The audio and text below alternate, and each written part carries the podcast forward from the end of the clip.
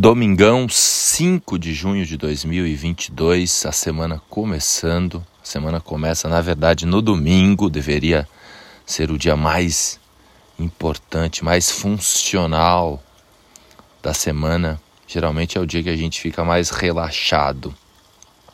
O dia para a gente ficar mais relaxado deveria ser o sábado.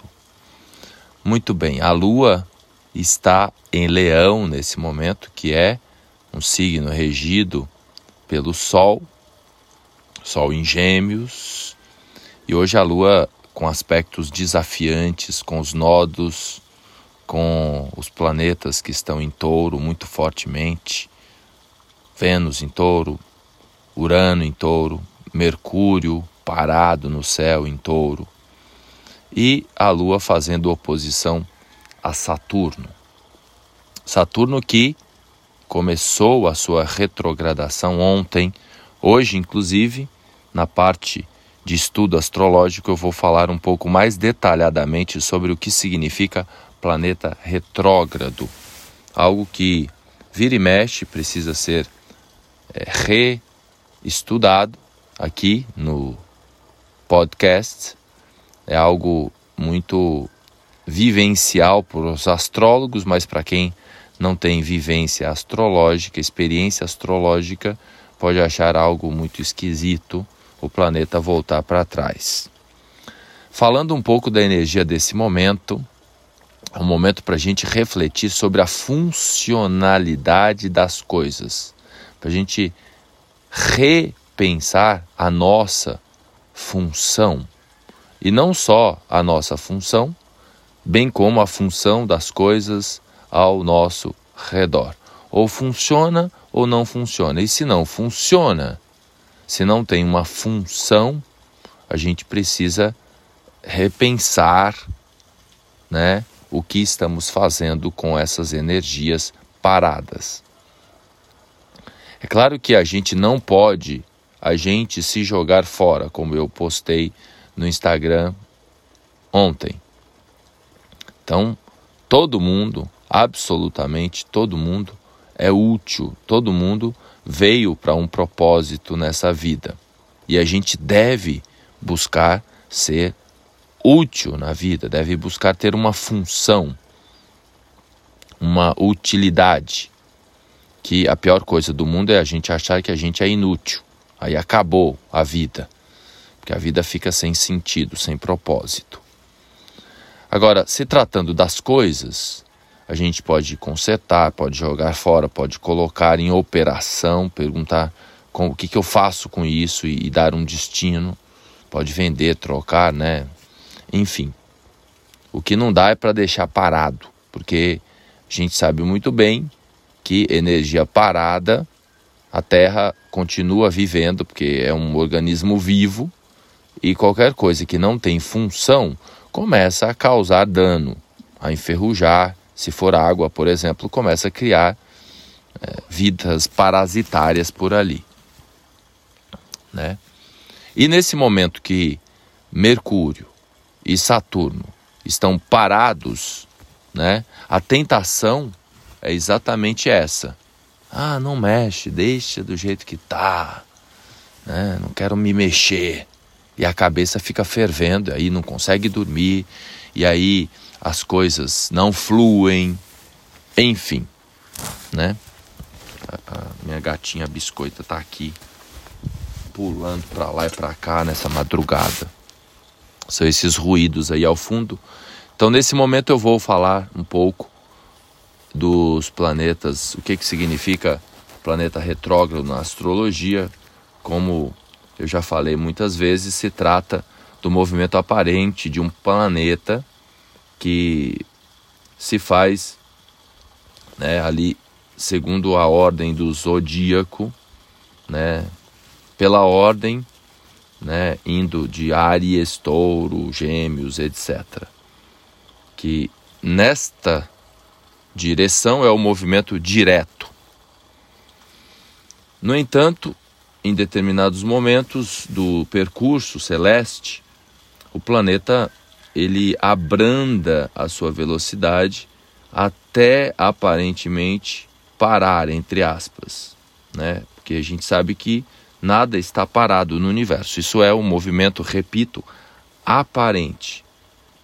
E em seguida, na nossa perspectiva aqui do planeta Terra, o planeta passa a se deslocar no sentido contrário à ordem natural do zodíaco, aquela ordem natural.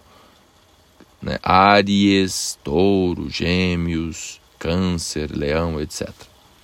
Este fenômeno, então, é denominado retrogradação e ocorre periodicamente durante o ciclo zodiacal do planeta. Obviamente, cada planeta no seu tempo.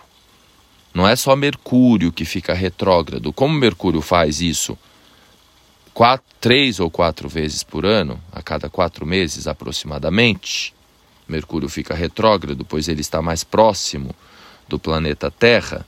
E aí, na nossa perspectiva, a gente, na relação com Mercúrio, há esse, esse compasso e esse descompasso, pois o, o movimento retrógrado de Mercúrio ocorre quando ele está emparelhado com a Terra, como eles andam muito próximos, né? A cada quatro meses eles se alinham no céu. E aí a gente tem essa, essa perspectiva. Assim, um planeta é, diz que está retrógrado quando o seu movimento né, na abóboda celeste é contrário. Esta inversão aparente do movimento ocorre quando a Terra ultrapassa, explicando um pouco mais detalhadamente, então quando a, a, a Terra ultrapassa os planetas mais lentos e exteriores à órbita. Um fenômeno análogo ocorre né? Eu já citei esse exemplo aqui, quando um carro ultrapassa o outro, né, a, ao se deslocar na mesma direção. Então, imagina que você está lado a lado, né, porém a uma velocidade menor. Então, os passageiros, a gente que está no carro mais rápido, tem a ilusão de que o carro mais lento está caminhando na direção oposta, para trás e não é uma verdade, é uma ilusão de ótica, mas que na perspectiva ali faz sentido e tem um significado, porque há uma interrelação entre os dois corpos nesse momento. Por isso que acaba gerando sintonia e sincronicidade aqui com quem vive aqui embaixo. No caso dos planetas interiores à órbita terrestre, que é Mercúrio, Vênus, a retrogradação aparente ocorre quando estes astros, movendo-se na sua órbita em volta do Sol, se aproximam da Terra. Então, quando eles estão passando entre o Sol e a Terra, é quando existe o movimento retrógrado. A retrogradação é um fenômeno, reitero, repito, retrógrado, né? Aparente causando, causado pela mudança é, é, de perspectiva do observador. Eu estou usando como referência aqui o livro Tratado das Esferas, um guia prático da tradição astrológica do, da Helena Velar e do Luiz Ribeiro, aqui para me orientar aqui e falar mais apropriadamente, porque é um texto curto. Então eu estou lendo aqui também, não são palavras somente minha. Na realidade, então, nenhum planeta para o seu movimento de translação ao redor do Sol. É um sistema vivo. Então é um fenômeno puramente aparente e geocêntrico, depende da perspectiva do planeta Terra. Claro que, né, do ponto de vista astronômico também tem uma correlação, mas numa outra perspectiva. Então, num, num, num horóscopo, numa tabela, um planeta retrógrado, ele é indicado lá, quando você pega o mapa astral ou pega o mapa do céu do momento, por uma letra R e, e tem um, um traçado na base do R, como se fosse um rex, um X. Né? Então, esse é o símbolo de retrógrado. Alguns, é, alguns softwares mostra apenas o R.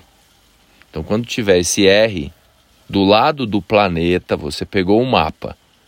Então significa que aquele planeta estava retrógrado no momento do da extração da tabela ou do mapa.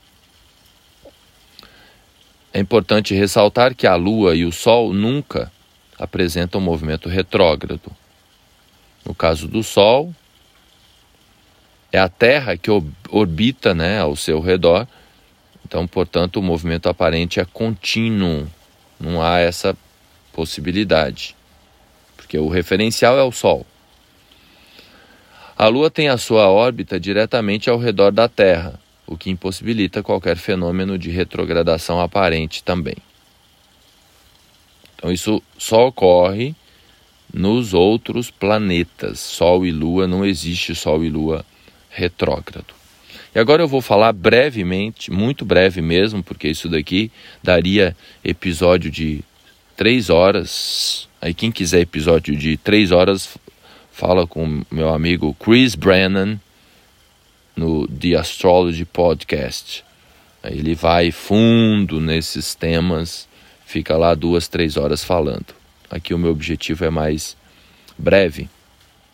Mas quem pegar esses meus conteúdos aprende astrologia de verdade também, pois eu falo nesta segunda etapa sobre os conhecimentos astrológicos, haja vista que muitos alunos me acompanham e aqui eu consigo ser pontual e objetivo em alguns ensinamentos. Então, falando dos efeitos, o movimento eh, direto, né, quando não está retrógrado, é aquele que o planeta assume normalmente no seu curso e é considerado normal, pois não interfere na expressão do planeta. Então, cada planeta tem um significado, representa algo. Lá naquela analogia que a gente faz com a peça de teatro, eu já falei aqui algumas vezes também, os planetas são os atores, os signos são o texto e as casas são o palco, o onde. Resumidamente é o que, como e onde, ou quem, como e onde. Então, os planetas são os atores mais relevantes do que signos. Muito mais importante que signo é planeta. O movimento retrógrado, né, eu falei do movimento direto. O movimento retrógrado, por fazer o planeta aparentar andar para trás, repito, aparentar andar para trás, na nossa perspectiva aqui do planeta Terra, é considerado uma interferência no seu desempenho. Então, reduz ou revisa ou ressignifica o desempenho, as características do planeta. Assim, um planeta retrógrado é considerado debilitado. É uma palavra que se usa na astrologia tradicional, debilitado, quando um planeta está, digamos, fraco, pois a sua expressão está dificultada. As suas atuações são descontínuas e dadas a mudanças súbitas.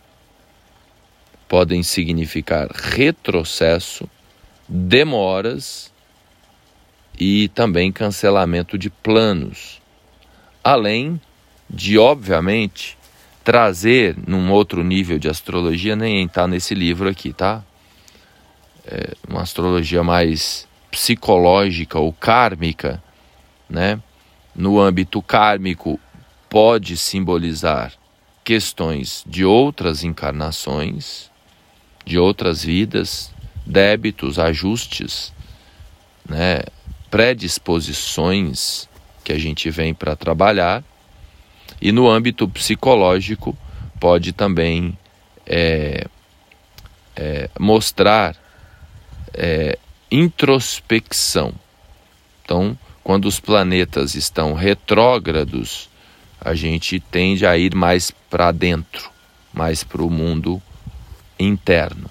Por isso que nesse momento, voltando às energias do agora, em que Mercúrio está parado no céu e Saturno também, e aí eu, eu reitero o fato de que no começo e no final da retrogradação é quando realmente a gente sente esses trancos e barrancos, né? porque o planeta para no céu antes de mudar a direção.